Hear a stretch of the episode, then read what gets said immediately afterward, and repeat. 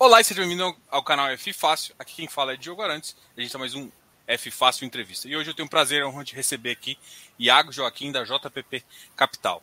E hoje a gente vai falar de dois fundos bem interessantes da JPP. Um é o JP11 e também sobre o JPP A11. A gente vai falar sobre esses dois fundos. Hoje o foco é a gente vai falar um pouquinho mais sobre o JPPA. A gente já teve uma outra conversa com vocês sobre o JP, foi uma conversa bem interessante. Até o Rony estava lá, que, que, que, mexe com a origina, originação de vocês aí. É, gostaria de agradecer demais vocês por participar aqui de novo no canal, por conversar aqui com o seu cotista, para a gente é, cada vez mais é, trocar uma ideia e conhecer mais os fundos de vocês. Seja bem-vindo ao canal aí, pessoal. Obrigado, obrigado, Diogo. A gente agradece também o convite. Estamos sempre aí à disposição para falar um pouco dos nossos produtos. Legal. E assim, eu quero começar. Uh, acho que a, a, primeira pergunta assim seria a qual que é a diferença de estratégia, né? Eu acho que parte até das nossas perguntas depois, questão de rating, questão outras questões de percentual, quanto, uma inflação mais quanto, outra inflação mais quanto, vai definir um pouco. Mas em termos de estratégia, né? Como é que vocês pensam esses dois fundos e o que, que diferencia os dois? Ambos são fundos de crédito, um tem a Ouro Invest como, como membro do comitê e o outro tem a Mogno. E também como é que funciona essa parte aí é, do JPPA e também do OUJP?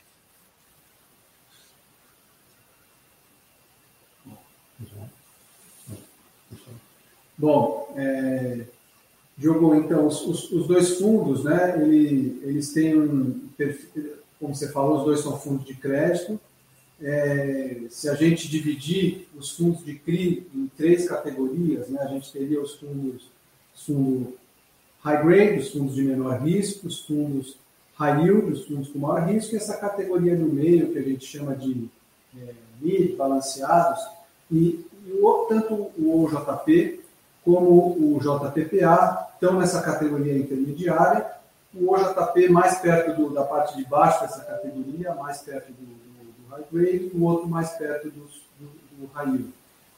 Né, acho que é, colocando em, em, números, né, o, o OJP ele busca é, operações com spread em relação à NTNB equivalente de 200 a 500 é, pontos base acima da, da enquanto o JPTA está um pouco acima, busca geralmente de 300 a, a 600 pontos base. Então, é, é, o JPPA, é, a gente fala um pouco mais apimentado que o, que o.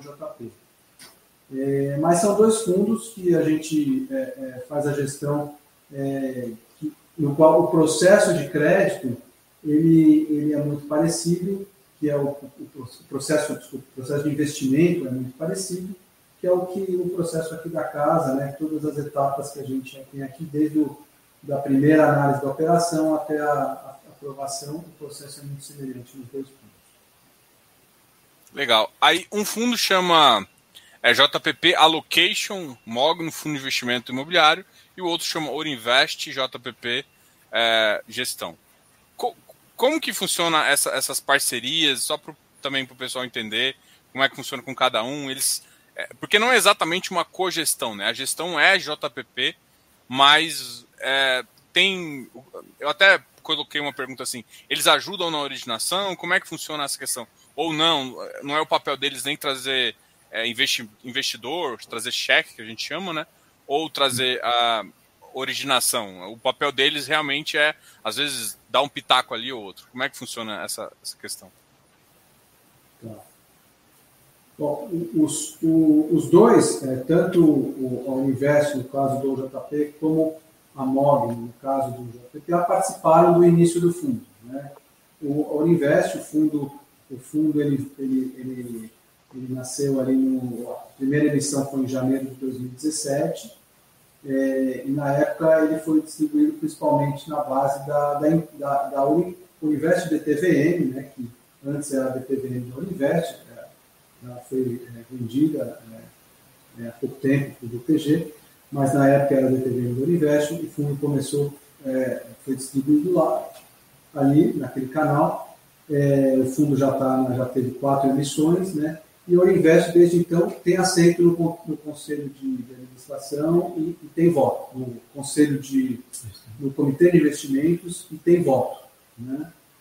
É, no caso do, do a Morgan também participou do início do fundo, é, eles participam do, do Comitê é, de Investimento, mas não votam. Ah, legal. Bom, é, então assim, vamos começar um pouco falando do JPPA, né?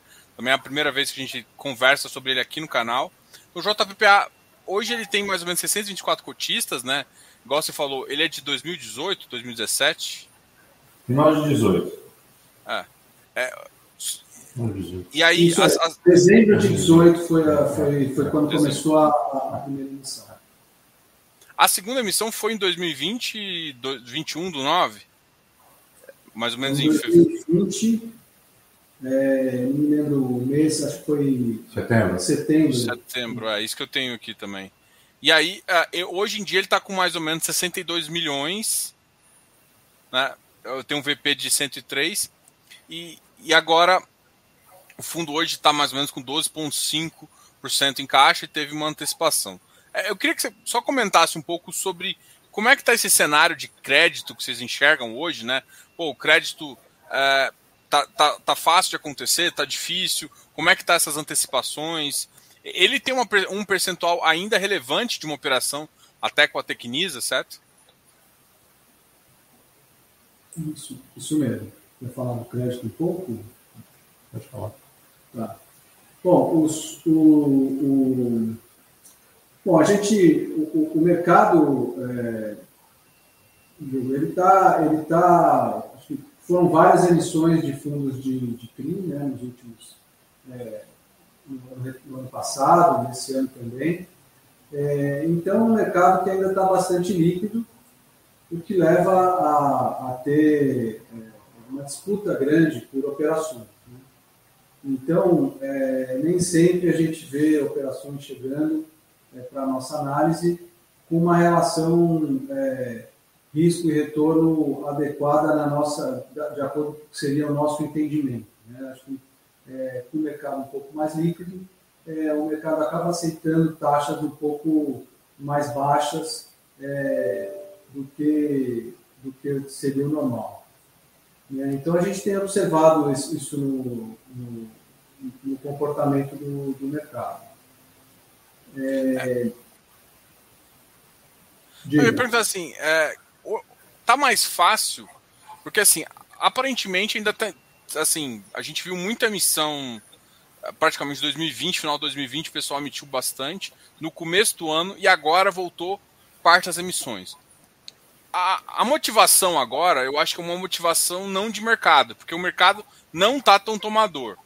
É, que eu acho que talvez faça sentido, até para situar o pessoal, existe uma demanda de, dos empreendimentos de, em relação a dinheiro, né? Tá, tá fácil uh, de conseguir operação e o quanto tá difícil de você realmente chegar e falar assim, ah, porque com o futuro balançando, fica fácil ou fica difícil precificar um, uma taxa justa no momento ali da originação?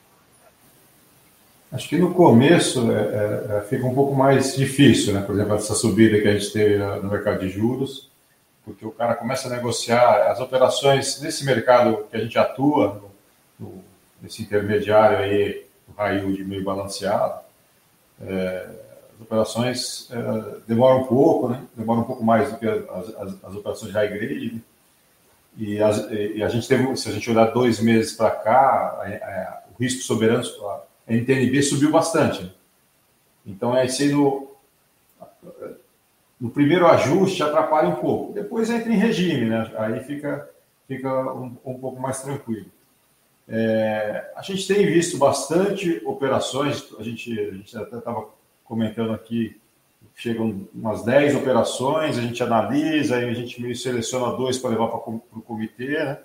É, mas a gente tem visto coisas que não, que, que não tem aparecido várias operações, mas que a gente acha que não faz sentido do ponto de vista de risco-retorno.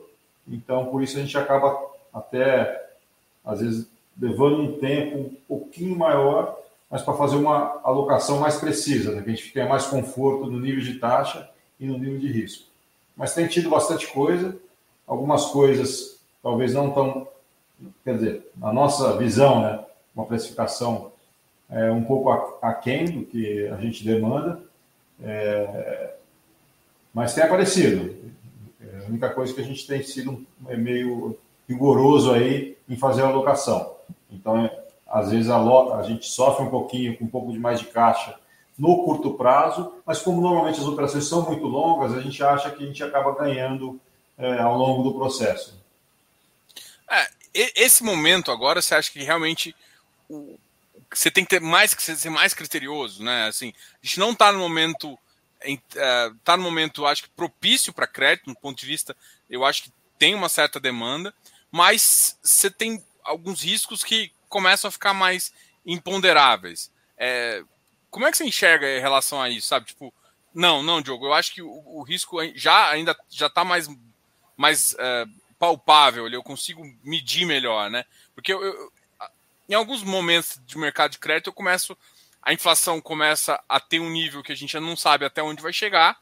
É, isso jo joga o, o, parte dos juros para quem está tomando crédito e acaba aumentando nessa balança risco-retorno aí uma coisa um pouco mais pesada. Como é que vocês pensam nisso, até dentro do fundo mesmo? De, de falar assim, olha, a gente controla a carteira aqui, o nosso risco está controladinho, a gente tem caixa, mas a gente prefere, igual vocês comentaram aqui, né? Eu prefiro sempre alocar bem uma operação é, em relação a isso. Então, acho que a gente está num momento chato, né, do ponto de vista macro, porque o Brasil antecipou muito essa questão da eleição. Né? Então, é um negócio para a gente discutir o ano que vem, que eu acho que vai começar a valer mesmo ali para a partir de abril, quando todo mundo começa a definir mais forte a candidatura, a gente vai começar a saber mesmo é, em agosto, setembro, quem que está que tá na frente. Hoje tem um cenário meio claro, que, onde tem o Lula na frente o Bolsonaro como segundo candidato. O mercado, muita, muitos analistas acham que isso aí é quase certo. Né? Eu, particularmente, tenho dúvidas, acho que tem muito chão. E como a informação hoje ela flui muito, né? a gente vê a própria eleição do Bolsonaro, ela era um cara que não tinha horário de. não tinha horário não tinha é, partidos grandes por trás e mesmo assim ele conseguiu aparecer. Então acho que a, informação flui muito mais rápido, né? Então mesmo candidatos menos conhecidos, eu acho que ainda tem um potencial que a gente não conhece. Mas o fato é que foi antecipado uma, uma, é, uma eleição que é ruim, que traz um pouco de volatilidade, mas o Brasil já passou por várias eleições duvidosas. Eu não, não acho que a gente vai chegar num, num processo de de, de deterioração tão grande. Então, sou um pouco mais otimista, apesar dos riscos e da volatilidade que isso vai causar, sou um pouco mais é, um pouco mais otimista com relação a isso. Mas isso traz um pouco um pouco de insegurança, mas por outro lado também traz a gente vê que as taxas a, a, a taxa do risco soberano ela subiu, né? A inflação subiu, o CDI subiu, então a gente consegue alocar em termos de total, de total return, de retorno total, a gente consegue colocar bem melhor do que há um ano atrás. Né? É, então, tem mais oportunidades, acho que o desafio, o desafio é maior, mas acho que antecipamos demais, acho que tem muita, a gente não tem muita noção do que vai ser lá para frente, a gente não sabe quem, vai ser, quem serão os candidatos. Dois, a gente, a gente parece ter um pouco de certeza, Acho que o Lula parece certeza, mas também não, eu, eu tenho dúvida, não tenho 100% de que ele será o candidato. É, mas, é, mas não vejo que a coisa vá deteriorar do ponto de vista, vai, olhando para 2002. 2002 a gente tinha um medo bem maior, né, por exemplo, quando foi a eleição do Lula, e depois acabou sendo um, um, um pouco mais, mais light, foi, na verdade, o primeiro governo foi, do ponto de vista de macroeconomia, foi muito bom, né? a equipe era muito forte. Então, é, fato que a gente tem um pouco mais de incerteza, uma antecipação é, o país ruim, né, dessa discussão, que a gente deveria estar focado aí em avançar reformas, né, a gente está no meio da pandemia, a gente está na pandemia ainda, né, então um monte, um monte de desafios a serem resolvidos, não deveria estar falando em, sobre a eleição em 2022. Mas o fato é que ela está aí, por outro lado, acho que acaba surgindo um pouco mais de oportunidade em termos de taxa. Né? É claro que o risco ficou um pouco maior, mas não, sei se tão maior para tudo que, o Brasil enfrentou aí ao longo dos, dos últimos 20 anos. Então, um pouco mais de risco, mas também um pouco mais de taxa. Também não vejo a economia indo. Teremos um crescimento aí meio, parece que meio dado, um pouco, pouco mais fraco para 2022, em função da, dessa discussão, antecipação política e também em função da, dessa, desse aumento de juros. É, mas, por outro lado, os investimentos estão tendo um retorno maior. É, isso a gente consegue. É, acho que a gente tem, a gente continua é, é, vendo demanda do lado das empresas, né, por, por é, é, no caso de, de, de apoios logísticos, por antecipação é, de, de fluxo de aluguéis, na parte de, de incorporação tem aparecido muito, muitas operações de financiamento à construção, né, operações de estoque que estão mais difíceis de, de aparecer, é, principalmente em função do mercado que esteve mais aquecido aí de, de, de residencial. Né? É, assim, a gente ainda não, não, não sentiu é, uma retração da demanda do lado do empreendedor, né? mas como o Joaquim frisou, é, a questão da taxa é, sendo, deveria ser impactada, é, isso não chegou ainda a, a, todas as operações, a tudo que tem chegado para a gente, mas deve chegar nos próximos. Deve, deve ter uma, uma elevação de taxa para. É, por exemplo, a, as antecipações que vocês tiveram foi, foi em função dessa melhora de alguns setores que é, decidiram ter mais dinheiro e, e tirar um pouco do crédito? Tem alguma coisa razão? Ou foi decisões isoladas de algumas operações em fazer isso, né? A questão eu é. Foi, eu acho que foi muito, é, ou em função de bar, o cara barateou o crédito, apareceu oportunidades, talvez apesar do momento apareceram oportunidade do cara pré-pagar operações que estavam um pouco mais caras e até alongar, então acho que teve bastante isso. A gente, o setor imobiliário está indo bem, né? Então, por exemplo, a gente teve um CRI aqui que não foi um pré-pagamento é, que ele chegou, decidiu pré-pagar. É que a gente tinha uma cláusula que ele, ele deveria pré-pagar se ele vendesse. Então foi o que a gente chama de cash sweep. Né? Então ele vendeu, tinha que pagar a vista e acabou tendo um, um pré-pagamento que não estava no cronograma é, original. Mas teve muita coisa que o cara conseguiu uma, uma dívida mais barata e até mais longa.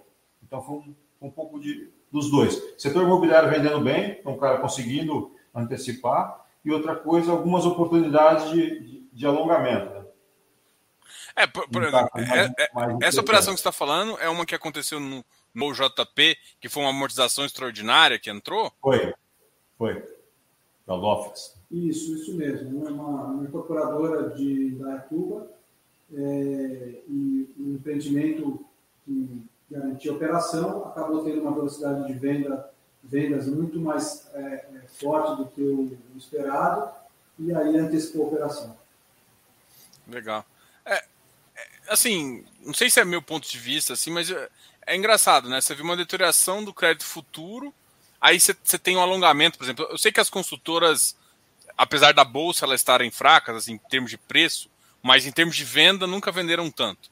Né? A gente vê as vendas fortes. Eu acompanho o mercado residencial, é um mercado que só, os números estão batendo a cada, a cada mês, o preço subiu. É claro que o custo subiu, mas o preço também subiu. Aí eu olho isso e aí eu vejo operações sendo pré-pagas, igual você falou, né? Para alongar e para baixar o custo. E, e, ao mesmo tempo eu vejo o mercado é, futuro, o mercado NTNB, não nem falar de mercado futuro, NTNB abrindo. E aí eu não consigo parar e falar, cara, como, como, como que alguém está mensurando esse crédito ali para tomar tão barato assim? Vocês é, imaginam que é, é, é, porque às vezes está com as, as, tipo o mercado imobiliário chegou e realmente mercado de FI que eu digo, tá oferecendo bastante grana e isso tá, tá deixando, às vezes, essa, essa curva que teria que aumentar de forma mais, mais sólida, ou, ou não é exatamente isso? É uma outra consideração pontual de alguma outra empresa? Então, o, o, que eu acho é que, como setor, a gente. acaba olhando muito o presente. Como você falou, o, o presente vai muito bem, aí a percepção de crédito dos agentes em relação àquela, àquela empresa que está vendendo muito bem, ela continua boa. Apesar de olhar, se olhar para frente, é olhando pelo NTNB, você fala, pô, tem algumas dúvidas aí. Né? Mas também esse movimento da NTNB, é, é, aí eu, vou botar um pouco de, de questionamento. Né? O mercado se empolgou muito com a Selic A2, Ford Guidance, papapá, do baixo. E agora a gente está no meio do reverso. Né? Então mercado, os mercados acabam, é, acabam, pode ser que esteja correto, mas acabam exagerando também nos movimentos. Né? Então é, a gente acha que olhando a curva longa, a gente acha que tem, tem bastante prêmio, né? tem incertezas, como a gente falou aí, eleição, mudança de presidente, tem desafios do ponto de vista fiscais, né? Que é a questão da como a gente vai fazer esse aumento do, do Bolsa Família, então tem, tem, tem grandes desafios, é, mas por outro lado também o mercado às vezes acaba exagerando, para quem achava que a Selic ia ficar dois o ano inteiro, agora já estão falando que é, vai, para quase 10, mas acho que é um movimento meio natural de mercado, é, essa, essa, essa emoção um pouco mais ou essa volatilidade, ou, ou esse, às vezes, exageros nos movimentos, tanto para baixo como para cima. Mas a gente tem uma visão que tem bastante taxa aí, a NTNB longa tem, tem uma taxa bastante razoável para cobrir aí o risco que a gente tem pela frente. Agora, ainda assim, né, você, pega, você comentou do mercado residencial, né, você pega o mercado é, de unidades residenciais na cidade de São Paulo, que tem sido vendidas mais de 60 mil unidades no acumulado de 12 meses, isso é um patamar altíssimo quando a gente olha no, no histórico, né? Então, o mercado está num patamar muito alto. Né? O quanto que esse, todo esse impacto que o Joaquim comentou vai, é, é, vai ter, na, vai ter é, é, em, em, reduzir a velocidade de venda desse mercado, a gente, a gente vai, vai acompanhar nos próximos meses. Mas está no patamar muito alto. Então, mesmo que tenha um impacto, deve continuar ainda um ritmo forte quando a gente olha numa perspectiva mais longa, né? o que acaba é, é, gerando operações e, e é, isso aí está ah, o relatório. Né? E, e, mantém um, um, um, patamar interessante no mercado. Não, legal. Eu, eu até estava, na hora que estava compartilhando aqui, o próprio relatório uh, de vocês. E a ideia que eu estava querendo mostrar também, por exemplo, o, a inflação está alta, né? Então você tem, por exemplo, você tem uma carteira no JPPA que é inflação mais 7,8, é, tem GPM também mais 19% de GPM mais 8,8. Você tem uma inflação média aí de quase 7,9, é uma média interessante aí. É, e aí a gente vai ter o reflexo da inflação mais alta, que foi 0,96 no próximo cenário. Então a gente tem cenários cada vez maiores. Vou, vou, por exemplo, se vocês têm resultado, inclusive resultado acumulado do próprio fundo, assim, como é que vocês enxergam, é, assim, é, essas variações do resultado em relação ao fundo? Vocês pretendem, por exemplo, manter mais estável? Não, eu, eu vou dependendo assim, ah, a inflação bateu muito, eu vou devolver eu vou realmente repassar tudo isso. Como é que vocês enxergam em relação. É, o pessoal hoje em dia chama de guidance, né? Mas é só, só para ver como vocês enxergam essa, essa devolução de resultado, principalmente quando a inflação ela foge do, do, do, do que a gente estimava no começo, né, por exemplo. Diogo, o que, a gente, o que a gente gosta de fazer, é claro que não é sempre possível, né, que tem até as regras de quando entrou caixa, quando não entrou caixa, mas a gente gosta, a gente tem a limitação do semestre, né, que a gente tem que distribuir 95%, mas a gente gosta de dar uma distribuída do semestre. Então, essa é um pouco da nossa cabeça. Tem uma inflação alta esse mês, não é que a gente vai, ter, vai chegar e vai, e vai eh, distribuir tudo. Né? Então, a gente procura dar uma alisada, porque a gente também sabe que tem uma. Agora a gente vai ter GPM negativo. Né? É, então, a gente não quer trazer essa volatilidade. E a gente faz isso também um pouco pensando no, no, investidor. Acho que o investidor gosta um pouco mais dessa estabilidade. Né? É, não quer aquela coisa, ah, distribuir 1,20 agora, depois distribuir 0,80. É claro que a gente não tem todo esse poder, porque tem, tem alguns papéis que não tem o pagamento, às vezes não é, não é tão, tão linear, né? É, mas o que a gente gosta como, como cabeça de gestão é dar uma equalizada no semestre. Então, a gente está sempre olhando o semestre, né? E, fala, puta, acho que dá para a gente, a gente projeta isso aqui e a gente vai, vai nessa pegada. Esse é um pouco do, do jeito que a gente gosta de fazer a gestão da, da, da, da distribuição.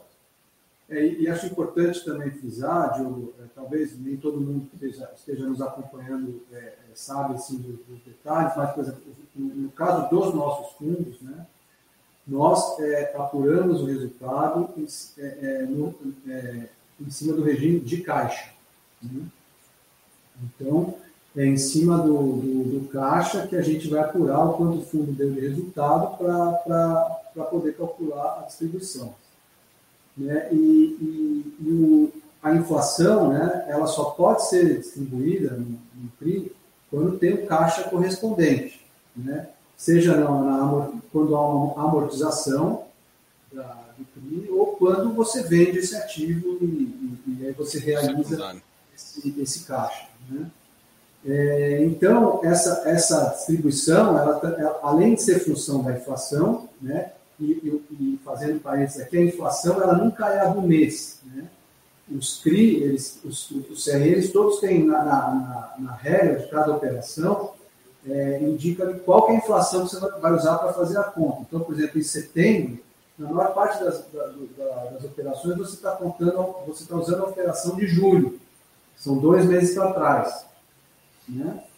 É, é, então, é, é, você precisa ver quanto foi a inflação, mas não desse mês, dois meses para trás, e quanto você teve também de amortização de caixa no fundo para poder distribuir essa correção monetária. Caso contrário, essa correção monetária fica no fundo, fica no, no PL, e você vai distribuir ela no futuro à medida que esse caixa é, é, entre. Né? Não sei se ficou claro, mas é, é, é eu, eu, eu só... é difícil fazer essa conta do, do do quanto que é a minha taxa média, quanto que foi o resultado, por isso que nem sempre essa conta bate para quem está olhando de fora. Não, é, eu só fiquei com um, uma, uma, dúvida que é aqui, eu vou até mostrar o relatório aqui. Por exemplo, a reserva de lucro acumulada 0,96. Esse 0,96 aqui é caixa ou é, por exemplo, essa, essa inflação é acumulada que ainda não, não foi? Esse é caixa.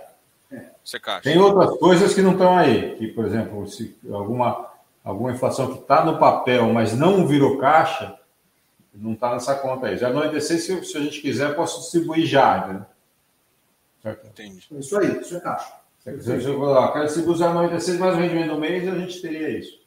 O que a gente faz é essa política de dar uma alisada, porque a gente sabe que pode ter uma inflação mais baixa, pode ser que tenha um papel, por exemplo, tem um papel que é anual. A gente não gosta mais hoje de um papel anual mais em função do. Não é por, por não gostar do papo. Do, é, é, é, que, é, que, a gente sabe que o cotista dos, dos nossos fundos ele gosta, ele olha muito o, o rendimento mensal. Né? Ah. Então a gente procura é, sempre fazer, atender aí, a, a gente tem essa preocupação com o cotista do fundo. Assim, uma, uma, das conversas que a gente teve, até das primeiras, eu acho que nem, nem foi a recente, então. Vocês sempre preocupavam também com a originação, né? Então, na, na originação, vocês já, já pensam assim, ah, eu quero a cada seis meses, quando vocês pensam nessa originação, vocês vão estruturar o papel ali, vocês já, já, prev... já, já colocam isso na, na, na, na cartilha ali que. Então, no começo, quando a gente começou o fundo, a gente não tinha tanta noção do passivo, sendo bem transparente. A gente olhava muito o, o, total return. Então, a gente, por exemplo, comprou uma, um papel que deu muita alegria ao fundo, que é, ele tem juros anual. A gente comprou, acho que era 8, GPM mais 8,10. Deu um, ganho assim fabuloso. Depois a gente vendeu até esse papel a 5, até um pouco abaixo de 5, um pedaço. É, mas a gente não tinha. Depois a gente percebeu que o cliente não gostou. O cotista falou, pô, mas você não está distribuindo. Ele falou, pô, mas o fundo está. O patrimônio está aumentando, né? Então, quer dizer, o, o patrimônio do cara estava aumentando, mas ele queria, ele queria a renda mensal. E aí, a partir daí, hoje é difícil a gente comprar um papel que não pague, pelo menos. A gente não tem amortização, a gente até tem uma certa flexibilidade. É um, é um fundo é, listado, né, não tem aquele processo de, de resgate, então a gente tem muita flexibilidade na gestão da liquidez. é, mas a gente tem uma preocupação grande com pagar os juros para o cara no mês a mês, porque é isso que o cliente quer. Né? Tem um ou outro que olha mais o, o, total, o ganho de capital mesmo, mas a grande maioria dos cotistas desse fundo, é, ele, ele, quer o, o, rendimento mensal. Então, se a gente, se um cara traz aqui uma, uma operação, é, a gente dar alguma opinião, a gente vai falar, ó, não abro mão do juros mensal, para começar. Aí se coloca mais ou menos qual que seria o ideal? Juros mensal e amortização de, de, de, de a cada seis meses? Seria um. É, é, é, é o, vai, o ideal correção. seria o, o PMT, vai. Juros, ele paga juros todo mês e amortiza um pouquinho. Mas a gente dá uma, pô, às vezes o cara está começando uma incorporação, você tem que dar, é, dar, dar um, uma carência. É, não, a gente não, não, vê problema, a gente também quer, quer atender bem o tomador ali. Né? Quer fazer um combo é, interessante, mas a gente sempre está. Nosso olho principal, claro, no processo de crédito, comprar coisas boas e bem precificadas, mas também atender bem a maioria dos cotistas do fundo. Legal. É, uma pergunta aqui que eu acho que, que é, o JPPA, como vocês disseram, é o que tem menos caixa. Na verdade, esse caixa foi até uma uh, antecipação, né? uma, um pré-pagamento aí. É, e aí o, o, pessoal sempre fica com dúvida. Não, o fundo tem um bom, uma boa uh, reserva de lucro, o ativo está indo bem e tal. Aí pergunta, aí começa a gerar dúvidas, né? Mas aí o preço dele está um pouco abaixo do, do valor patrimonial. É, o que, que, vocês pensam sobre as novas emissões? Vocês pensam e sobre a emissão também abaixo do VP, tá? A pergunta aqui do, do FIS Newspapers é: gostaria de ter uma visão sobre novas emissões e qual a estratégia de novas alocações de gestores.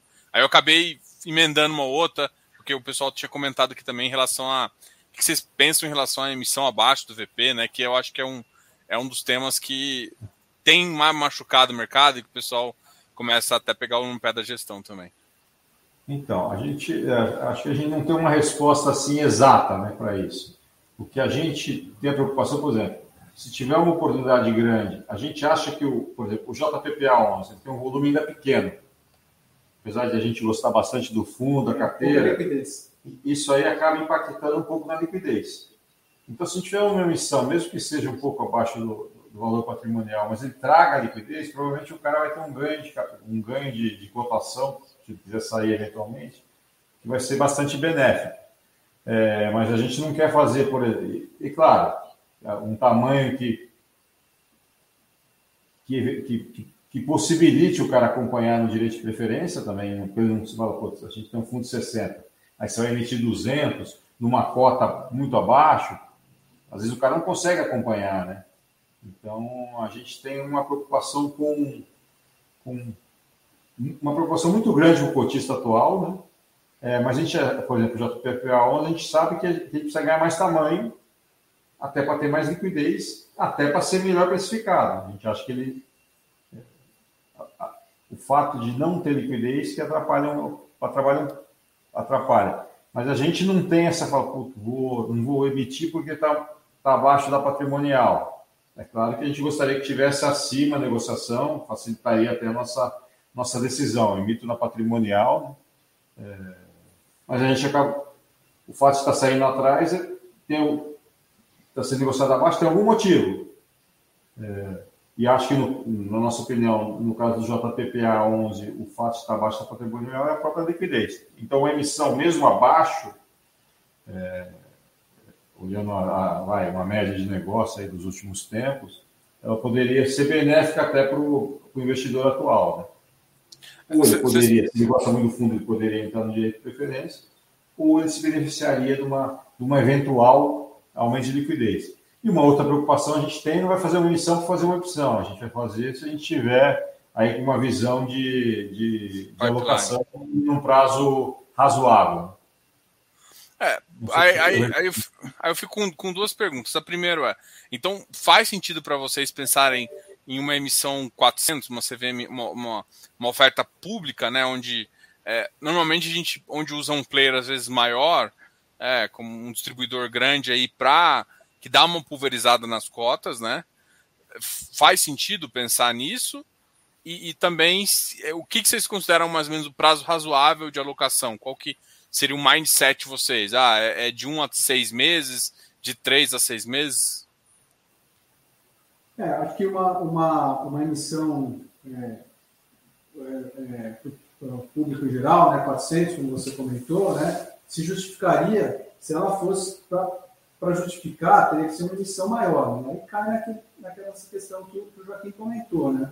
Você vai fazer uma emissão de 200, de um fundo de 60, o cara não vai conseguir acompanhar ou vai ser um desafio grande de alocação para o fundo. É, então, talvez o melhor seja uma, uma emissão é, menor, né? é, que atende tanto a, a, ao interesse desse cotista como a, a, a, capacidade de alocação do, do gestor. Legal. E agora, vou até colocar aqui de novo o relatório. É, opa. É, que é em relação a, a, primeiro ao segmento, né? O, segmento aqui está um segmento residencial, é onde está a maior parte, e a questão também da taxa. A, agora está mais fácil de achar operações em CDI, é, é uma, uma tendência a aumentar, porque eu, eu conversei com muita gente ali em meados de 2020, é, que prim, primeiro que ninguém estava querendo tomar CDI mais 6, 7, que era o que o mercado estava pedindo. Então, o mercado acabou perdendo operações CDI e indo tudo para inflação e GPM, né? Aí quando o GPM estava alto, todo mundo quis inflação. Agora, provavelmente, inflação, todo mundo pensa duas vezes. Como é que está essa, essa, essa proporção? Como é que vocês enxergam isso para o fundo? Vocês pensam, olha, é, agora a gente pensa em surfar um pouquinho essa subida da inflação, essa subida do, do CDI, aumentando um pouquinho essa parte do CDI e até deixando uma coisa mais uh, uniforme. Como é que vocês enxergam isso? Então, é, hoje, se você falar, você, o, é, é, que, por exemplo, a resposta do.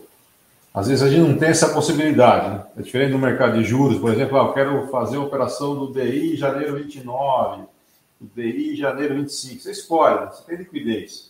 No mundo de CRI, ainda mais nesse segmento que a gente atua, que é do, do, do um pouquinho mais apimentado, né? do, você não tem operação toda hora e às vezes a operação tem que casar um pouco com a, com a demanda do, do, do, do cara desse. Uma operação que está indexada, que é um contrato de aluguel em GPMs, o cara não vai fazer em CDI, não faz o menor sentido. Então a gente não tem, às vezes a gente não tem essa escolha, é, fala, puta, eu quero só IPCA. Mas hoje, olhando o mercado, como eu acho que o mercado da NTNB deu uma boa, ele está com uma precificação boa, e se tiver um prêmio de risco acima, vai, do soberano, mais um prêmio de risco, e IPCA, e uma outra em cima de CDI, mais um prêmio de risco, eu vou, a gente vai preferir o IPCA. A gente vai, vai, claro, vai, vai, ver que prêmio de risco que tem em relação à NTNB. É, e o outro que prêmio de risco tem a LFT, por exemplo.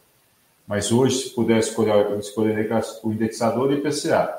O indexador que a gente gosta menos é o IGPM, por toda por tudo que aconteceu nos últimos tempos. Tivemos uma pressão muito, muito forte em alguns setores, é, que puxou muito, o GPM ficou muito, descolou demais do IPCA. É, então, é, se a gente puder escolher não em GPM, a gente não escolheria. Mas você vai fazer uma operação de 10 anos, onde o contrato de aluguel é GPM, aí você não tem muito. Você vai, você vai ver se vai fazer conta se vai dar pena ou não. Mas é, a escolha hoje nossa seria IPCA. É, aí, é, até pensando nas operações, né? Você tem, você tem um mercado residencial, é, muita, muito, muitos contratos mudando, o contrato muda em NCC, por exemplo. E aí, só que aí você, você bota seu estoque mudando a IPCA, fica mais ajustado, né? Como vocês pensam em relação ao. É, porque tanto é que a gente está mostrando aqui que você tem 58% em residencial. Então acaba que tipo, é, a, a, esse, essa questão, eu imagino, cash sweep, é um mercado que você está trocando em NCC e aí, às vezes, o contrato está em PCA, né? Então você tem uma, uma pequena diferença entre o, o, o, que, o que o preço que você está vendendo está sendo ajustado, às vezes até é que até depois, né, que, que, que acontece. Como é que vocês enxergam em relação a isso, né? É, acho que só dando um passo atrás, né, no, no, em como funciona o nosso processo de investimento, né, é, isso que você está olhando aí nesse gráfico é o resultado. Né, é, é, é, como a alocação acabou evoluindo é, é, nas nossas decisões, em função das nossas decisões. Mas a, a, primeira pergunta que a gente faz aqui, né, não é se é GPM, se é incorporação, é se, é se eu gosto desse crédito. Né? É, é, eu vou colocar isso na nossa. Essa operação chega, ela entra na nossa esteira de, de, de, de análise, então eu vou analisar a empresa, vou analisar a estrutura da operação, vou analisar esse acionista, vou analisar é, a garantia, e aí vou ver, eu gosto desse crédito, não gosto desse crédito, esse spread remunera o risco, não remunera, e aí isso vai para o comitê, e aqui no comitê que a gente vai decidir se a gente gosta dessa operação e se ela casa com os objetivos mais é, macro do fundo do ponto de vista de alocação, seja por, por setor, seja por indexador. Mas, assim, a, antes de tudo, nós somos um fundo de crédito. Né? A gente vai olhar o, o, o crédito. Né? Até porque, no longo prazo, quando a gente olha em termos de liquidez de um, CRI, né? liquidez que tem uma operação de CRI, e do horizonte que você vai carregar essa operação, assim, não, não dá para você ficar operando ali, como o Joaquim falou, DI 29 com DI 25. Você, você tem que gostar do crédito, aquilo tem que fazer sentido é, no seu processo de investimento. Legal. Aproveitando e até que você citou um pouco do exemplo, do, do seu exemplo ali, de como vocês fazem essa, essa diligência toda do papel, é, e aí, assim, até para depois poder comparar o JPPA com ou o JP, aqui eu tô com o JPPA a questão que vocês analisam o rating, né? Que é um rating próprio de vocês, que vocês devem colocar no comitê e falar assim: olha, esse ativo aqui, pela característica da operação, é A mais, é A menos, B mais, B menos. E o próprio JPPA ele, ele tem uma característica mais em B, né? Então eu queria demonstrar assim. E como é que vocês chegam nessa. Como é que vocês avaliam, né? Até, até para o pessoal entender mais ou menos qual que é o processo de análise que vocês utilizam, né? É, então, primeiro, por que, que a gente, é, por que, que nós vimos a necessidade de, de, de fazer um, um, um rating, né, é, para cada operação?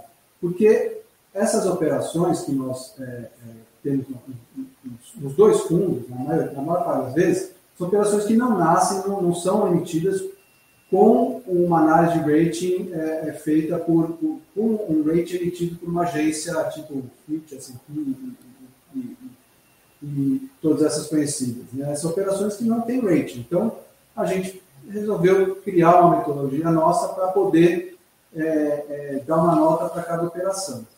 E como que a gente faz isso? É né? uma metodologia de análise de, de, de, de é, é, que tem tantos critérios qualitativos como quantitativos. Né? Cada um desses critérios tem uma nota, tem, tem notas, e cada, nota, e cada um dos, critérios tem um peso que, no fim, a gente tem uma fórmula que vai chegar na, no, na nota da operação. Né? Por exemplo, um critério qualitativo, né? a questão da auditoria. A, a, a, empresa é auditada ou não é auditada? Né? A gente, é, é, no dia a dia, que tem, tem uma série de empresas, é, incorporadoras pequenas, é, holdings patrimoniais, que não são empresas auditáveis. Né? É, isso é ruim? É, não necessariamente. Né? É, mas, lógico, se a empresa tiver for auditada por uma Big Four, ela vai ter uma nota 5, e se ela não, não tiver é, nenhuma auditoria, ela vai ter uma nota 1, né? É, ou zero. Né? E, e, se for uma auditoria intermediária, uma nota intermediária.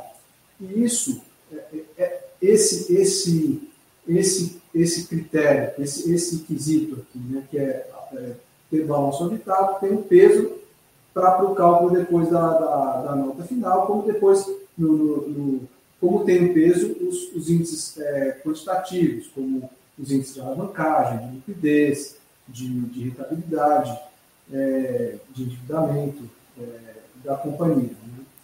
E, e, não é um, um rating que, que não são notas que a gente compara com um, um, um, não daria para eu colocar nossa escala do lado da escala do S&P, por exemplo. Não, não, se conversam, né? Então, às vezes a gente ouve de, de pô, mas essa operação é C.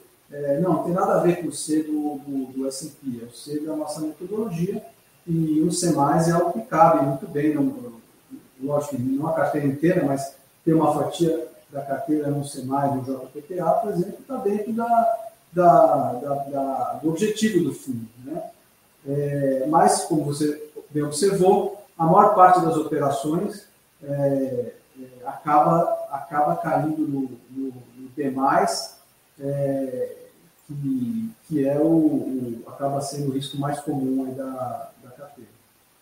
Ah, não, e até, até só para o pessoal comparar aqui, eu vou mostrar, eu sei que a gente está falando um pouquinho do JP, PPA, vou só mostrar do, do JP, só para o pessoal entender também que uh, acaba que na própria, na, na próprio risco de operação aqui, tá um pouco, ó, ele tem um pouco mais dessas operações, ó. Ele tem B+, também, mas ele tem bastante a menos, né? Então, o, em termos de qualidade, né, isso mostra, isso é mostrado nas taxas, né? Isso, exatamente. Então, isso acaba se refletindo no, no, no, na, no spread médio de, das operações, né, que no, no JPPA é maior do que no, no, no JP, é, e em contrapartida, o LTV no, no JP é menor que no JPPA. Né? Num a gente tem um pouco mais de retorno, um pouco mais de risco, no outro um pouco menos de retorno, mas um pouco menos de risco também. Legal. Aí eu queria falar só de algumas operações do JPPA, só, só para a gente. É, por exemplo, é, eu, eu, eu, citei três operações aqui. O Diogo, só um minuto que a, a bateria aqui do, do Joaquim acho que está acabando.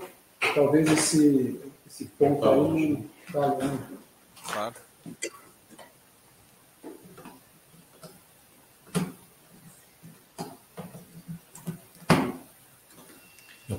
Foi. Boa. Não, tranquilo. Então, assim, é, eu queria conversar um pouquinho sobre algumas operações, até estratégias, né, de como vocês pensam ela dentro do fundo, que é, por exemplo, o CRI pulverizado colorado, o CRI pulverizado Ouro Invest e também, é, por exemplo, uma das uh, percentuais que você tem mais, que é da True, que é o Tecnisa aqui, a emissão 1309. Você tem mais ou menos 16%. Desculpa, pode falar. Você está nos ouvindo? Eu estou ouvindo. Ah, para a gente aparece a nossa imagem travada. É. Não sei se você tem que fazer alguma coisa ali. Eu acho que essa imagem ficou travada mesmo. É. Deixa eu só deixa eu só tentar fazer uma coisa aqui, então, pera aí, rapidão.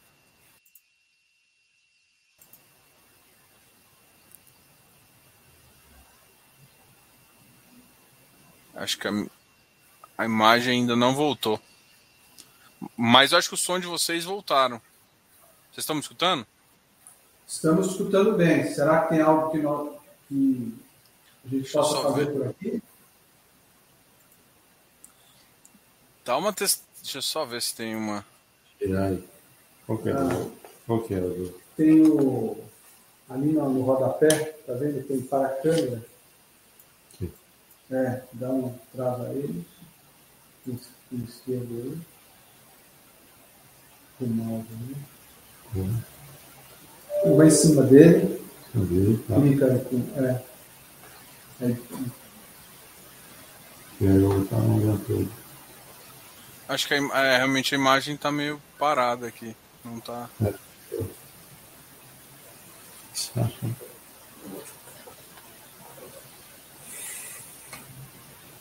O que, que será que a gente pode fazer já aconteceu alguma Quer que eu, eu tire aqui?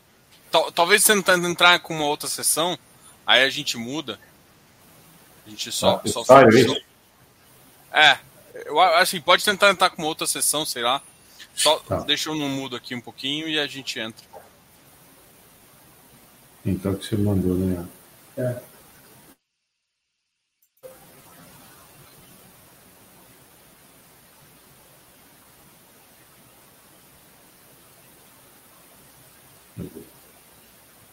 Mas eu não tinha economia, né? Eu acho que eu, eu, ah, eu, eu mandei. Eu... Se quiserem, eu, eu vou, vou, colocar aqui no, no, no WhatsApp para vocês.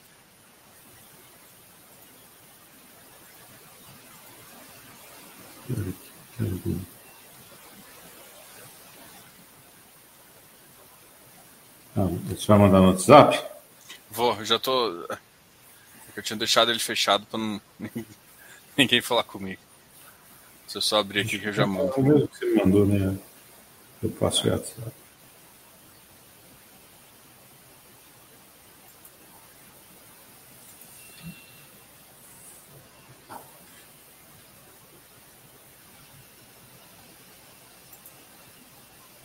Aí mandou.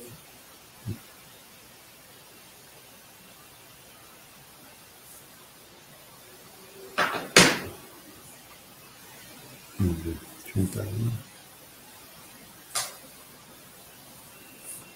Patinho, né? Patinho lá no.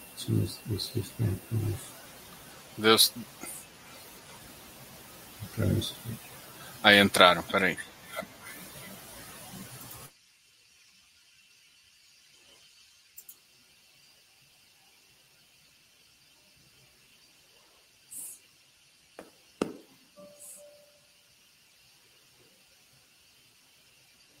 Que estranho.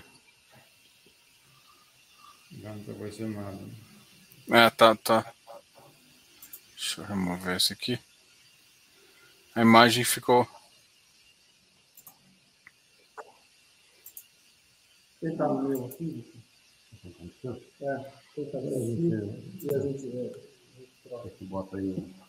Pra ficar vez. é, dá o- Talvez. né? Esse aqui. De que que é esse aqui? Ixi, saiu os dois. Pessoal, agora a gente já estão entrando aqui. Deixa só. A gente já volta, tá? A ideia. Eu quero, eu quero perguntar de algumas operações de JPPA, tá? É, e depois a gente vai falar um pouquinho do OJP. Até que já está nos 50 minutos, mas eu quero falar um pouquinho do OJP também, até porque o OJP acabou sofrendo mais pré-pagamento é, e acabou ficando com caixa com caixa também, tá? Aí eu volto, até eu tenho o Barba fez umas perguntas aqui também. Eu chamo todo mundo. Tá um pouquinho baixo. Eu tô te escutando bem de longe. Deixa até eu, eu consigo melhorar o seu som aqui. E agora, tá ouvindo melhor? Tá, o som tá, tá bom agora. Tá bom? Maravilha. E aí, imagem? E a imagem? Ter. Tá sem imagem.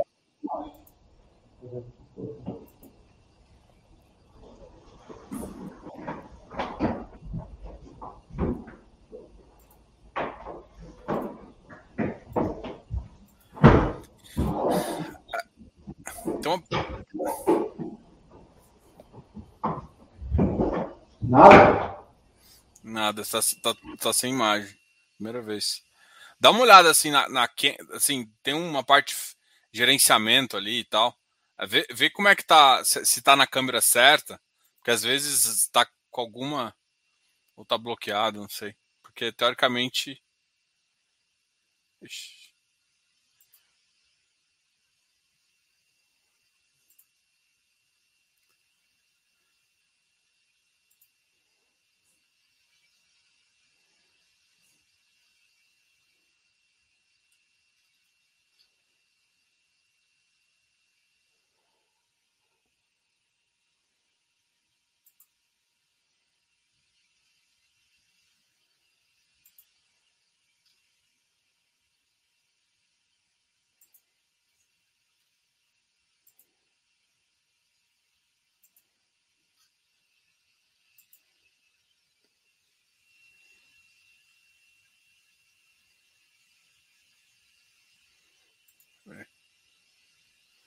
Alô?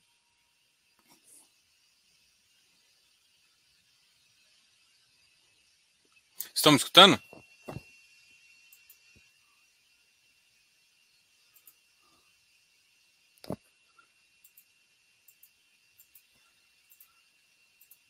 É, o volume de vocês, se tiver, tá bem baixo. Vamos ver esse aqui. Opa.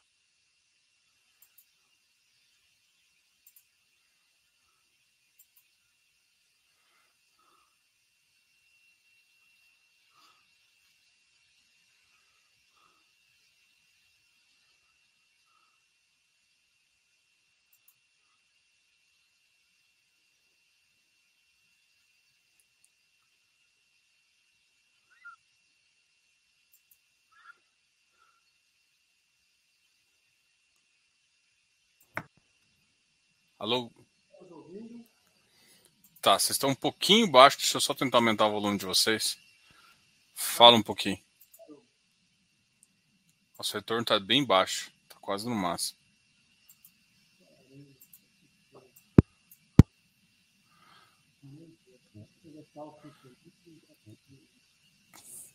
Eu estou escutando vocês bem de longe, assim. Até aumentei e coloquei o microfone no máximo aqui.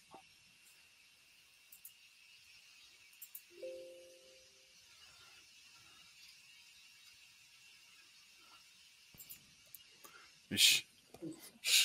Deixa eu fazer um teste aqui.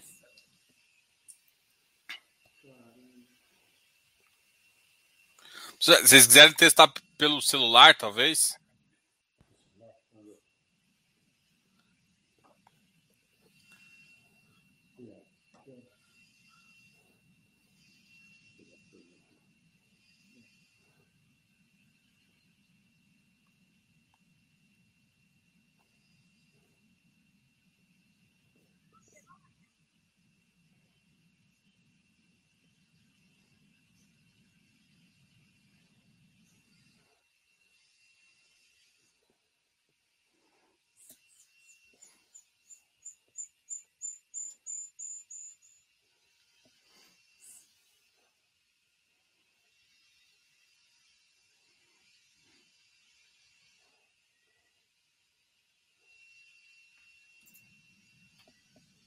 Alô? Alô? Nada aí? Eu acho que o volume agora eu estou escutando. Tá.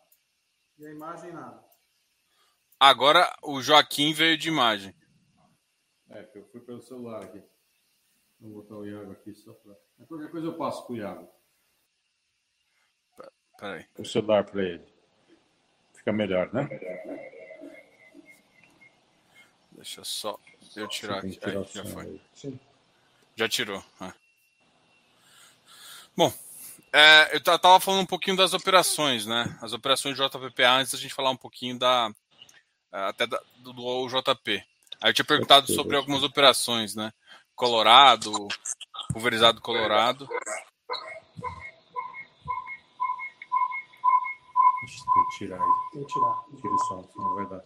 Você fala aqui. É. sai fora daí e você fala aqui. Tá.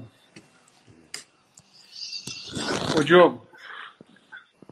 Bom, desculpa aí a problemas técnicos. Na verdade, isso era programado porque as perguntas estavam começando a ficar difíceis. Então a gente tentou fugir, mas não deu. Você conseguiu aqui pelo celular. Não, relaxa. Assim, a gente acha. O pessoal, o pessoal tá curioso aqui com, com as operações, mas não, tranquilo, acontece isso mesmo. Bora. É...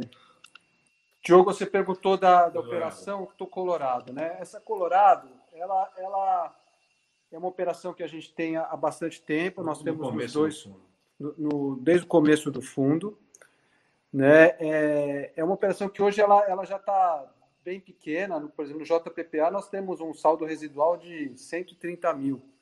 Então é algo que, que para esse fundo já não tem mais muito impacto.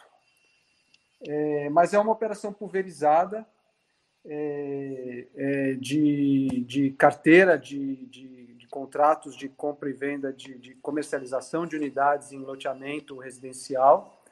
É, aqui são, são, são loteamentos é, é, na, na região Nordeste. e é uma operação que a gente acompanha o, o, que, o que ela paga é, é, versus o, o, o, o, esperado, né? o, o, a inadimplência, e, e algo que está. Tá, ela foi bem aí desde o começo. A gente ela tinha teve... uma subordinação no início ali, não, não, não, sei precisar o valor, porque faz, faz muito tempo, mas ela tinha uma subordinação de 60% do fundo da, ou do investimento lá do VBI, né? na época. Então, é uma operação do ponto de vista de risco de crédito, acho que bem tranquila ela é muito antiga e ela está muito pequena, né? Então acho que não tem muito a acrescentar sobre ela não. Oh, legal. E tem cumprido aí, tem cumprido, teve até ao longo do tempo tiveram amortizações extraordinárias também. Então, uma operação que Acho que não vale nem muito a gente explorar, mas é basicamente isso: operação pulverizada, de loteamento, com uma subordinação assim muito grande, é, o que deu até conforto da gente investir. A gente acaba sendo um pouco mais conservador com operações fora aí do, de São Paulo ou mesmo da região sul, a gente acaba pegando um pouco mais no pé. Mas essa operação a gente, a gente sempre colocou com muita tranquilidade. Não, legal. É, a, o meu, a minha ideia de falar da, da CRI Pulverizado Colorado, da Pulverizadora Invest e da Tecnisa era para mostrar a diversificação, né? Vocês têm uma operação com loteamento, é, aí uma operação já com CCB, né? Que é a, e, e, e a outra também com, com que é, é, que é a que a gente falou de cash sweep, né? Que é híbrido aqui, a pulverizado, por exemplo, por Invest que tem unidade residencial, né? Então era mais para mostrar essa estrutura, como vocês pensam cada um dos fundos. Por exemplo, a, essa operação, quando ela começou, ela estava com IPCA mais 10. Já, por exemplo, a pulverizado Orinvest, ela está com uma operação aqui, é, também tem uma subordinação interessante, e ela já é IGPM mais 6,68, né? Então, era mais para entender é, como vocês pensam em é, quando vocês pensam em loteamento, qual que seria o que vocês imaginam de risco e o que vocês imaginam de taxa, uma, com, quando é uma operação um pouco mais é, de residencial, o que vocês pensam de taxa também, só para o pessoal conseguir pensar no que, vocês, que vocês gostam, né, como gestores. Sim. Então, só, só acrescentando um pouco aí, o que acontece é que é, tem operações que, quando a gente começou o fundo, a dinâmica era totalmente diferente. É, inclusive, muita gente batia aqui para oferecer papéis. Né? Hoje a gente tem que ficar pedindo. A dinâmica do, dessa indústria mudou bastante, mas aquela época que é, as taxas eram bem mais altas. Né? Acho que a NTNB, para ter uma referência, apesar da piora recente, a NTNB naquela época, as longas, era por volta de IPCA mais 6,5, acho que até 7. Então, essa da Colorado, por exemplo, é, tinha essa essa referência. Então a referência ao longo ela acaba mudando. Quando a gente comprou essa da Urinvest pulverizada, o mercado estava muito mais as, as, as, o risco soberano estava bem mais os papéis é, NTNB por exemplo estava com uma taxa bem mais baixa então era um momento bastante distinto então às vezes essas como a gente não consegue fala vou para lá e vou para cá é, a liquidez. É claro, a gente tenta estar tá sempre olhando oportunidades de liquidez e melhor alocar, mas a liquidez não é tão grande. Então, às vezes, você acaba vendo algumas coisas distorcidas mesmo. É, e, e por mais que sejam operações com estruturas parecidas, né, duas operações com risco pulverizado, no caso da operação do, do da pulverizado Invest, a gente está falando de uma carteira é, que tem é, unidades residenciais, é, pouquinho de loteamento, um pouquinho de, de comercial eh, e um pouquinho de home equity, mas originadas principalmente por grandes incorporadoras e, e, e, localizadas em, em, São Paulo é, e outras grandes cidades do país. E, enquanto aquela outra, Colorado, a gente está falando de loteamento de baixa renda na região Nordeste. Né? Então, por mais que sejam estruturas é, semelhantes, é, são riscos, é, riscos completa, completamente não completamente, mas é, é, riscos diferentes. É, um você tem estoque, né? E qualquer coisa você executa o estoque em São Paulo, que você tem uma liquidez maior, né? Exatamente, a operação que tem alienação fiduciária de todas as unidades. Exatamente. Não, legal. Vamos aproveitar que a gente está falando de operação também e falar um pouquinho do OUJP, né? É, talvez é o, fundo que é, tem até um público é, bem fiel, aí o pessoal já, já acompanha vocês né, desde a última live e, e, quer conhecer mais. E aí eu queria que você situasse é, o fundo desde a da, da, da, quarta emissão ali até hoje, né? Até vocês colocaram bastante informação no, último relatório, falando do quanto vocês alocaram, de antecipação mais amortização. A gente até citou também no começo da live uma operação até que o Joaquim comentou que teve uma amortização um pouco diferenciada por conta dessas pressão de vendas aí que tem acontecido. E aí só situa o, o, o pessoal em depois no fundo pós-emissão, né? O que, que aconteceu com o fundo? O que aconteceu não no sentido, né? É, as etapas que foram, se vocês pensarem em alocação e tanto no período X, vocês conseguiram fazer essa locação, mas aí teve pré-pagamento e outra coisa. Eu queria que você só situasse o pessoal um pouco sobre o JP. Então, a gente. É, é claro que nessas operações de CRI eu sempre brinco que você, você imagina um prazo e acaba às vezes não, não, não, não conseguindo. Que tem toda, tem toda uma, um cuidado aí com a, com a alienação, com, com o processo de due diligence acaba tendo uma estrutura bacana se você escolher bons parceiros. Né? Então, a gente, tem, a gente tem preocupação com as securitizadoras que a gente faz, faz negócio, com os escritórios de advocacia também, mas o fato é que às vezes operações é, atrasam. A gente teve um atraso, sim, algumas operações que estavam bem engatilhadas, que a gente acabou, acabou alocando, mas atrasou tipo uns 30 dias. Sim. É, então, atrasou. Então, é, a gente não gostaria que tivesse acontecido isso, mas o fato é que a gente fez as operações, mas atrasou um pouco. E uma coisa que acabou acabou atrapalhando foi foram os pré-pagamentos, aquilo tudo que a gente que a gente conversou, e a gente também tiveram algumas operações que a gente não quis colocar. É, a gente até aprovou o crédito, achava que, que teria o crédito, mas a gente achava que o retorno era inadequado eram operações um pouco longas, então, além do retorno ser inadequado, você ia ficar muito tempo com ela. Né? Então, a gente. É... E como as operações de crise normalmente elas são longas, né? a gente preferiu atrasar um pouco, vai, um mês, é, um mês e pouco, mas fazer uma alocação mais certeira. Então, a gente teve operação lá IPCA mais 5, risco bom, que a gente gostava, mas prazo longo com é, que a gente achava quando fazia conta a gente falava pô esse, esse, esse, essa operação não acho que não, não tem muita cara que a gente quer para fundo a gente sabe que está com um pouco de caixa e agora por exemplo a gente vai fazer uma operação que também ó, nessa falando de atraso a gente esperava desembolsar nessa semana até na virada do mês antes da virada do mês a gente deve desembolsar aí no, no, no começo de do mês que vem que é uma operação que paga IPCA mais 7,5 não tão longa relativamente curta. Né? Então, é... a gente, nessa, nessa última emissão, a gente teve alguns desafios. Algumas operações que a gente gostava bastante, com taxa, taxas boas e com risco que a gente gostava, que elas, atrasaram.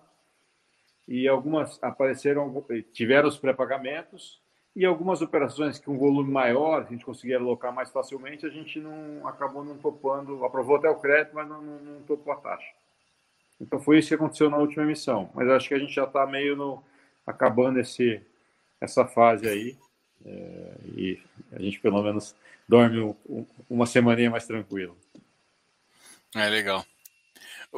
É engraçado aqui, eu tô, tô vendo uma pergunta, eu acho que até tem pessoal já auto-respondendo aqui. Mas é, o mercado, principalmente com as operações corporativas, o mercado começa a ficar com alguns receios de algumas empresas, né? Por exemplo, o pessoal aqui está perguntando sobre a, a operação é, de Cogna, né? Que foi tomada a IPCA mais 6,5. É, como é que vocês enxergam ainda a empresa? Como é que vocês é, enxergam essa relação assim?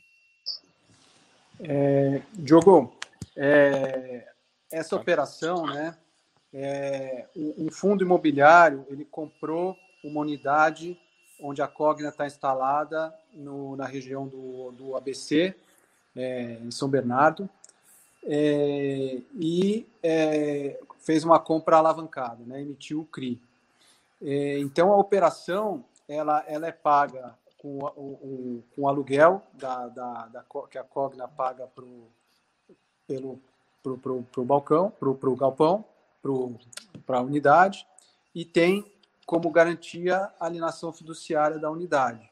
Então, é, a gente fez análise de crédito da Cogna. É, essa, essa unidade é, é uma unidade que vai bem, é, que tem muitos alunos, que a, a, tem uma expectativa boa no longo prazo é, entendemos que a companhia tem condições aí de, de continuar é, locando imóvel e, e, ao mesmo tempo, temos boas garantias. Então, é uma operação que a gente a gente está bem confortável. Vocês têm alguma previsão, assim, em relação ao, ao, ao caixa, né? Vocês estão com 18%, como que até o Joaquim já comentou, assim, vocês têm um, um guide, assim, de, de, de como que, de quando você termina essa, essa, esse, esse, esse caixa aí e, e, e como vocês enxergam as operações, né? Vocês estão gostando, no atual momento, de um mercado das operações mais high grade ou vocês estão para esse fundo, né? Vamos pensar para o JP. O que vocês pensam mais para ele com essas, com esse caixa? Você até comentou, acho que no começo de uma operação que vocês estão terminando, que tem uma parte de um caixa que vai para ele, mas uh, só, só para a gente situar assim, como é que vocês estão pensando agora? Não, isso aí, bem lembrado. Tem uma operação, né, é, que já está aprovada aqui pelo, pelo nosso processo, aqui pelo comitê, é, que está em fase de liquidação é, e, e, nos próximos dias é, ela já vai estar na carteira, na operação para a qual nós vamos direcionar 25 milhões. Então, é, é, esse fundo tem um caixa mínimo previsto no, no regulamento de 3% do fundo, e a diferença entre o caixa atual, essa operação e esse caixa mínimo, a gente também deve alocar agora no próximo mês em outras operações que nós estamos em fase de análise. É, nós temos privilegiado agora no final, nessa reta final, operações com um pouco mais de taxa, claro, sendo um pouco mais seletivos para é, visando aí o, o, retorno médio da, do fundo. Então, assim, nesse, mesmo nesse momento, vocês ainda acham que é, algumas operações high yields fazem estão fazendo mais sentido do que as operações high grade atualmente?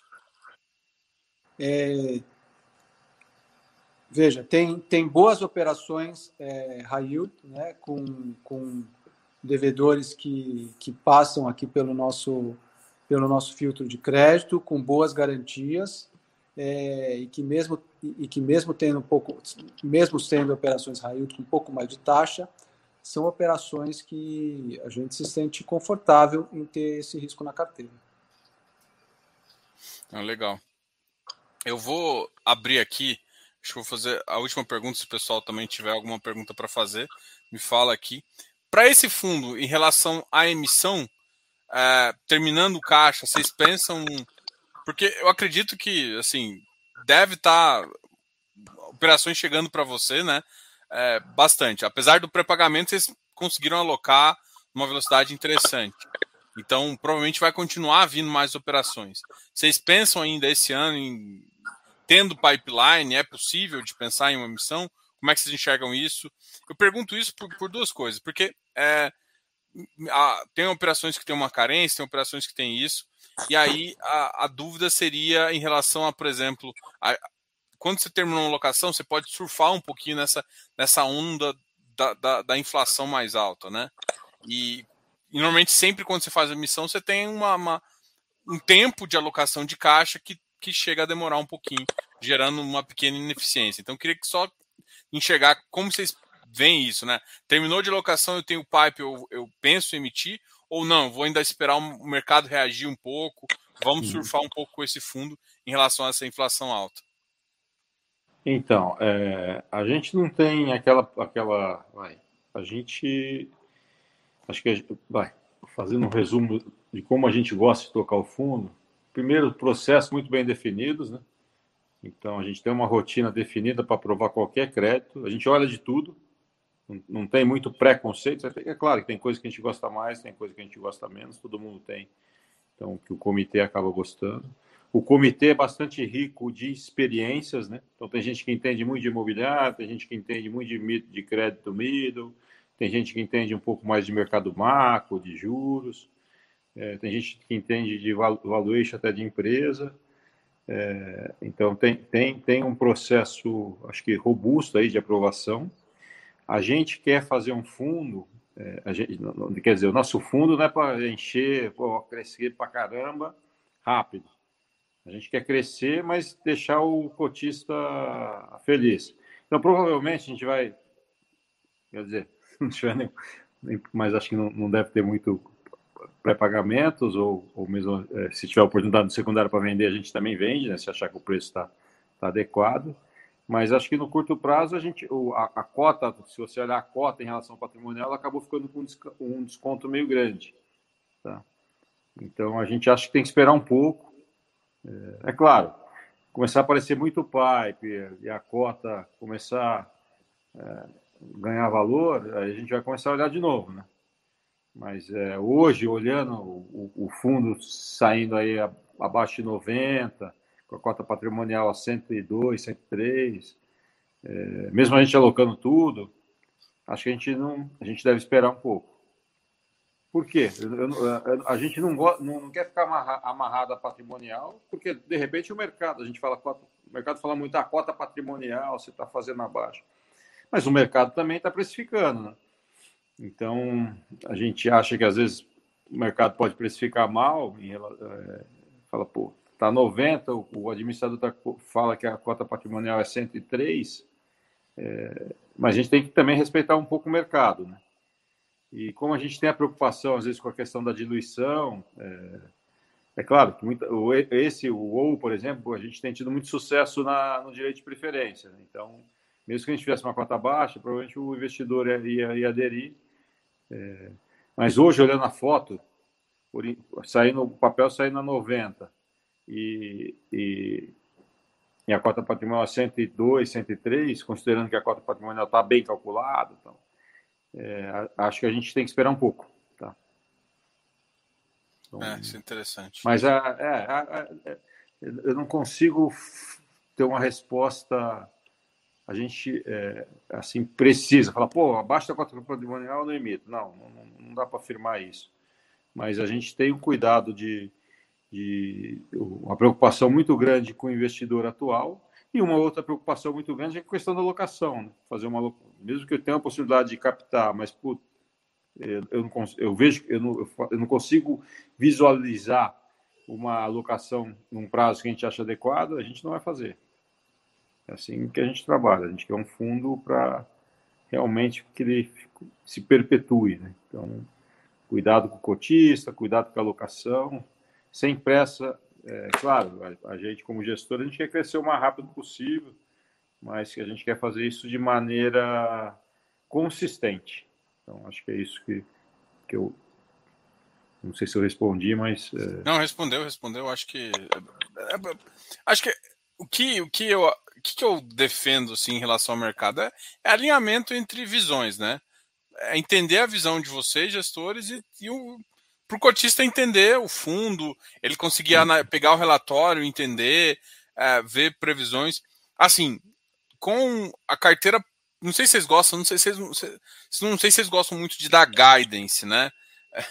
É uma palavra bonita para previsão de retorno. Mas eu acho que o mercado, assim, eu, eu, vejo isso porque eu sinto esse feedback. Ah, esse gestor me dá um, um guidance de, de como ele está enxergando é uma coisa que eu não sei se é positivo, né? Porque quando fura um guidance é, começa a ficar um pouco complicado, porque o pessoal pode entender que é promessa, mas não é bem promessa. Como é que vocês enxergam o guidance, se, se você quiser falar, é claro, para, assim, terminou a locação, qual que seria o guidance para esse tipo de ativo, né? Para o ativo ou JP, por exemplo?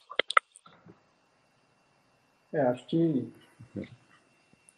É, acho que é, é Diogo, no, no, nosso, no nosso relatório né, é, mensal, né, a gente escreveu aqui, né, ainda assim projetamos uma manutenção dos rendimentos no segundo semestre ao redor do patamar de 80 centavos por cota e que deverá na, na, crescer na medida em que avança a alocação do caixa. Né? Então, é, isso, isso que estou tá, dizendo que a gente escreveu aqui está tá valendo.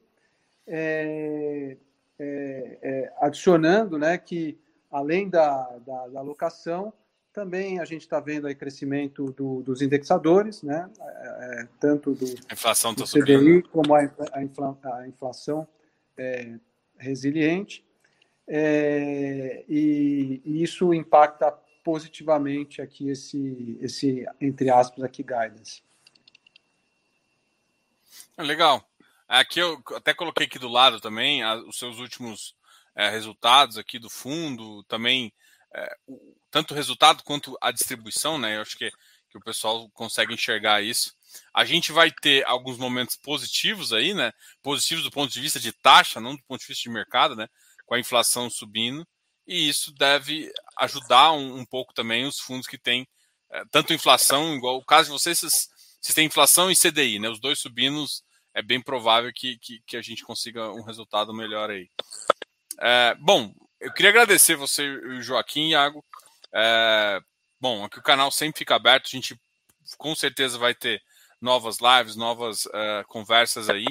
E eu vou deixar vocês falarem as últimas palavras aí para conversar aqui com seu cotista que tem perguntado, que está curioso sobre o fundo, sobre. É, e, e, assim, alguns dos cotistas, eu falo isso porque eu escutei, é, escuto gente que perguntou quando eu falei que vocês viriam aqui, que acaba ficando um pouco, eu sei que vocês não têm nada a ver, mas acabam ficando um pouquinho incomodado com a com o preço abaixo do VP, né? Vamos dizer assim. O pessoal, ah, mas o que está acontecendo? E eu, assim, quem lê o relatório sabe que não tem nenhum problema, o caixa tá, tá vai ser alocado ainda, e, e, essa, essa alocação vai, é, e esse resultado vai melhorando à medida também dessa, dessa, dessa alocação. Né? É, Bom, eu vou falar, depois eu passo para o Joaquim aqui finalizar, tá. mas eu também queria agradecer, é, Diogo, aí, pela oportunidade, pelo espaço. Desculpa aqui os problemas técnicos. Da próxima vez, é, prometo, prometemos aqui fazer melhor. É, mas, é, assim, a principal mensagem pro, do meu lado aqui para o cotista é assim: estamos à disposição. Né? Se você tem dúvidas, se você é, tem um, acha que, que, que é, é, deveria ser de outro jeito, enfim, manda um e-mail para a gente, liga, eventualmente podemos até combinar uma reunião. É, estamos abertos aqui. Quem quiser falar com a gente, é o nosso trabalho prestar informações e atender o, o cotista da melhor forma possível. Legal. É, acho que tem algo Tiago matou aí. a nossa preocupação realmente é ter um, um fundo aí consistente é, a longo prazo. Então, a gente tem preocupação com o cotista corrente, a gente tem preocupação com o pipe. É claro que a gente fica incomodado quando a cota cai, mas o mercado, como diriam alguns, o mercado é soberano. Né? Então, às vezes a gente até, é, quando a gente vê caindo muito, a gente fala, pô, o que, que será? Será que o mercado está vendo alguma porque a gente tem essa rotina de acompanhar os papéis, né? Mas é, não, é, não, é, porque a gente tem a rotina, de repente tem um cara que está vendo é, coisas é, que a gente não esteja vendo. É, mas eu acho que, por exemplo, algum, o, falando um pouco dos fundos, né? Talvez JPPA, ele tem um ele tem ele é um fundo bacana na nossa nossa visão, né? Bem bem alocado, um pouco mais concentrado, um pouquinho mais apimentado, mas ele ainda tem um desafio de aumentar a liquidez que a gente vai quer direcionar ao longo do tempo. O Ouro Invest, a gente teve é, esses problemas de, de alguns pré-pagamentos, então a alocação, se a gente olhar as últimas emissões, talvez ela tenha demorado um pouco mais, né? E, e aí o mercado penalizou um pouco. É, mas é, até quando acontece isso, a gente até redobra aí a questão da, de olhar a carteira, né? começa a questionar, pô, esse papel, o que está acontecendo?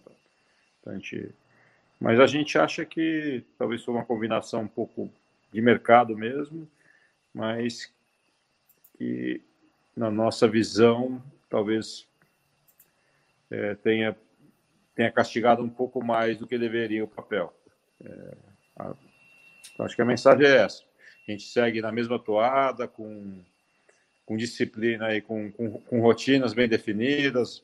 Todo CRI chega aqui, passa por entra no nosso, na nossa esteira, né? então tem um processo bem definido, entra para a nossa equipe de crédito, olha balanço. É, normalmente a gente vai visitar os empreendimentos, então a gente faz a gente faz isso. O nosso comitê é, ri, é, é rico de, e de experiências, né? Então tem tem várias experiências diferentes, o que acho que que traz é, que traz aí segurança. É claro que tem algumas operações que a gente reluta um pouco mais, tem alguns tipos de risco que a gente realmente acaba não conseguindo aprovar, né? Apesar de às vezes ter taxa maior, mas gente, é, o comitê acaba não ficando confortável, que acaba também é, quando a gente lançou esse fundo, a gente imaginava ele num high yield, né? Mas hoje, aí, como o Iago falou, ele, ele é, um, é um fundo balanceado, né? Ele não é tudo que a gente consegue aprovar aqui. A gente segue na mesma pegada, com rotina. É, eventual, é, nessa última missão, a gente chegou a se sentir um pouco pressionado, porque demorou para alocar, mas mesmo assim, acho que a gente manteve aí a, a, a firmeza, né? E falar, puta, vamos sofrer um pouco, subir um pouco menos, mas daqui a pouco a gente vai conseguir recuperar, mesmo porque o fundo é, é de longo prazo. E acho que já estamos conseguindo aí, é, no último, no último distribuição do WoW, ele já foi mais forte. JPPA 11 tá, tem distribuído bastante ao longo do tempo. Tem o problema da liquidez, que a gente tem, tem ressaltado, que a gente vai, vai resolver ao longo do tempo. Mas acho que é isso. É, é rotina, acho que empenho aí de todos, é, um comitê. Se a gente consegue sanar, e a gente vai lá e aprova de novo. Então é isso. Recado, acho, acho que a, a mensagem nossa é essa preocupação bastante grande com o cotista atual e preocupação nas emissões com o que, que a gente vai fazer com o dinheiro. Então, isso são dois pontos aí importantes. Obrigado, Joaquim. Aí eu quero agradecer o Iago também. O Iago a gente conversa um pouco mais é, é no dia a dia ali. É, quero agradecer vocês. O, o, o contato do, da JPP Capital está aqui embaixo no e-mail de vocês. Então, quem quiser mandar um e-mail para RI, igual o, o Iago tinha falado, o contato está aqui embaixo, então pode pegar, o pessoal atende muito bem. Quero agradecer de novo pela conversa. Quero chamar todo mundo a se inscrever aqui no canal, dar um like nesse vídeo. Obrigado, Joaquim, e pessoal, até a próxima aí. Obrigado a vocês todo mundo aí que assistiu.